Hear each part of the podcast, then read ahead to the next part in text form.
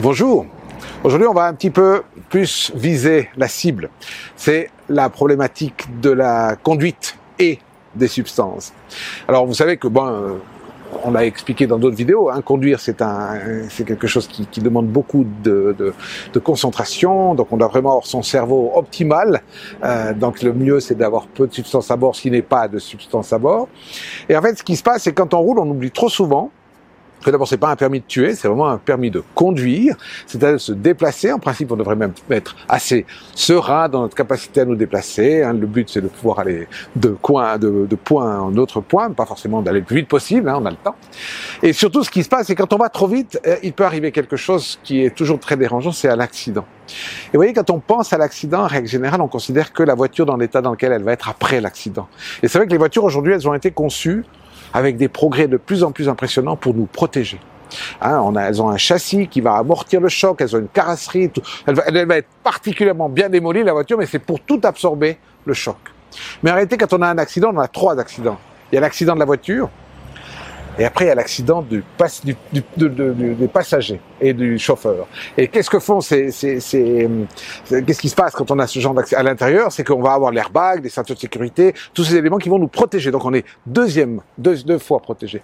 Mais il y a un autre accident qu'on oublie trop souvent, c'est l'accident qu'il y a à l'intérieur de notre corps. Parce que finalement, nos organes sont dans une structure dans laquelle ils ont des capacités de bouger. Et donc, en règle générale, quand on a un accident, on ne considère pas souvent les chocs du cerveau contre l'os le, le, ici frontal ou du cœur contre la paroi euh, euh, thoracique, etc. Donc il faut toujours considérer qu'un accident c'est plus compliqué que ça. Bon, imaginons maintenant, et ça c'est une affaire euh, c'est un peu typique. quoi. C'est un jeune qui roule le matin, il est 5 heures du matin, il y a personne sur les autoroutes. C'est vrai que ça fait assez envie entre euh, Reed et Martini, c'est tout droit. Hein. Donc il se dit, je, je suis seul, je roule, je risque rien, je maîtrise, hein, je suis comme Ayrton Senna. Et il roule à fond. Et donc là, ben, ce matin-là, la police avait décidé de venir faire des photos euh, pour voir un peu comment ça se passe sur les routes. Et il est flashé, donc intercepté, arrêté, contrôlé. Comme il est un peu agressif, euh, la police l'amène à l'hôpital, on fait des prélèvements de sang et d'urine, et qu'est-ce qu'on observe? C'est qu'il est, ben, il est sous influence, il a consommé, après analyse, de la cocaïne, qui est un super stimulant quand même, de l'ecstasy, qui est aussi un super stimulant, puis un peu de cannabis, je pense qu'il voulait calmer un petit peu toutes ces folies euh, euh, dans ces substances stimulantes.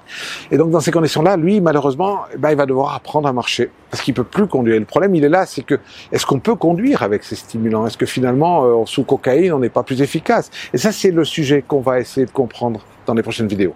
Merci, portez-vous bien.